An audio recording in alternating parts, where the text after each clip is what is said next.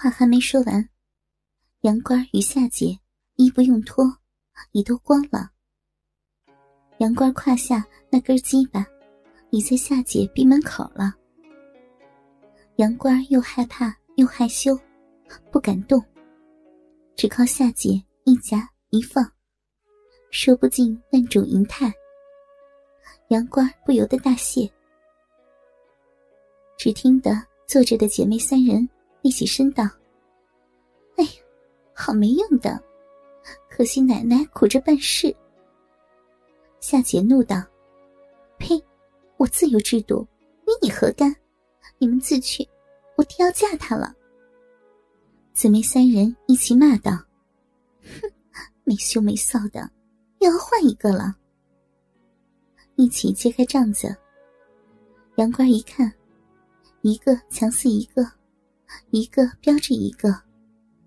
那般香气，人间少有。姊妹三人把夏姐推下身来，用手来抓鸡巴。杨官不由得大谢。夏姐来含住，一口一口都咽下去了。那精流个不止。杨官大叫：“死了，死了，饶了我吧！”夫人急忙向老婆子深深万福：“哎呀，饶了他吧。”婆子近前向杨官说：“你再敢打我小儿吗？”“不敢了，不敢了。”大凡偷情嫖艳，一夜情分也是前世有缘。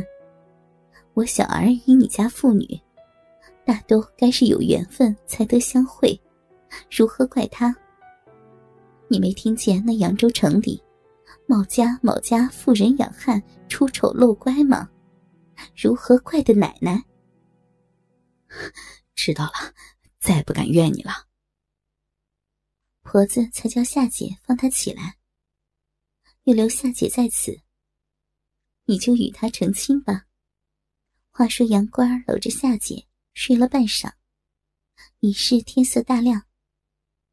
轻轻的撇了夏姐，走到西厢房。只见一个长大和尚，金翅条条的，把妇人两脚朝天，在床沿上乒乒乓乓大弄，不由得大怒骂道：“好你个浪妇，又是哪里找来的贼秃？”妇人只得推了和尚，金光光的立起身来：“不要生气嘛。”就是那三寸和尚变化的。杨官不信，和尚忙往被里一钻，又掀背出来，依然是三寸的灯草和尚。这，这和尚会变化八九尺，又能变三四寸，明明是妖怪无疑了。那下界一定也是妖怪。哼，我们姐弟都不是妖怪。你今天。只管认错了我们姐弟二人，到时候等你们夫妻有事来求我们，我们再来。话没有说完，只见夏姐如花枝招展打扮来了。杨官此时原有不舍放行之意，二人执意要去。妇人穿衣相送，就对小和尚说：“难道你也别我去了？”我绝不叫你寂寞，且待缘分到时再来相会。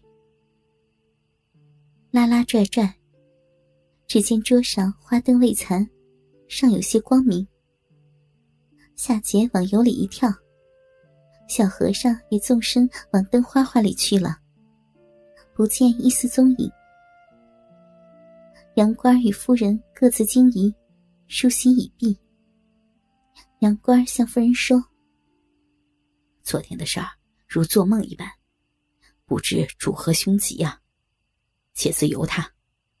又是我记得那妖怪口口声声要讨我的女儿与小和尚成亲，这还了得吗？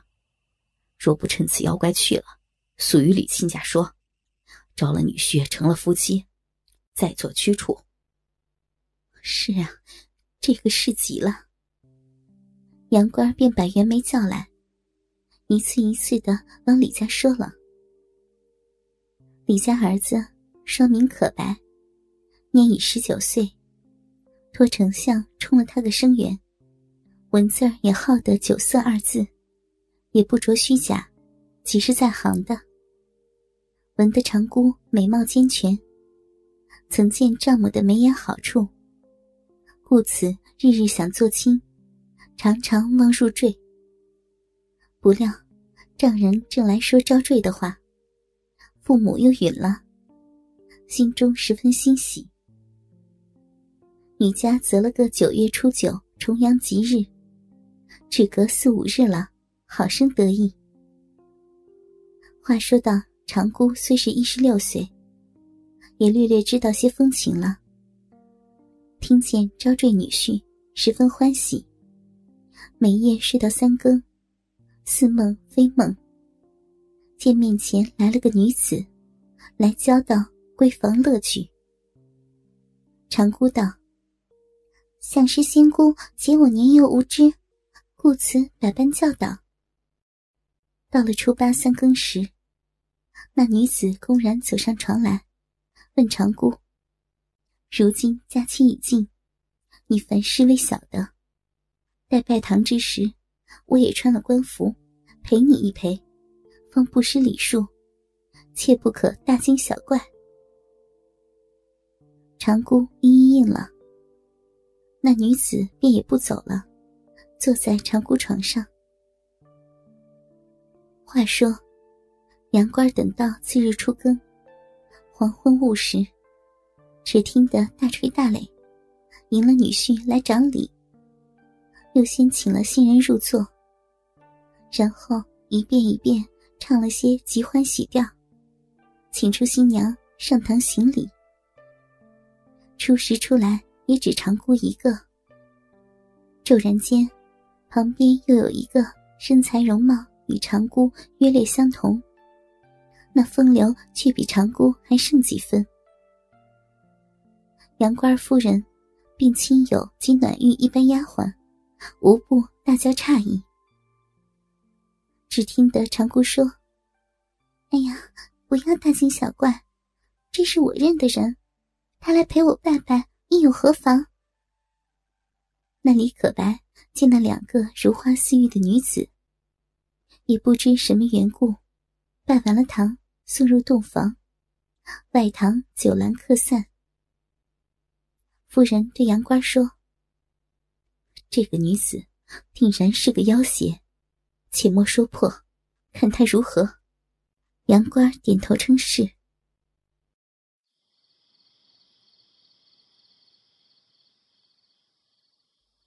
到了半夜，那两个长姑并辨不出哪个是假的。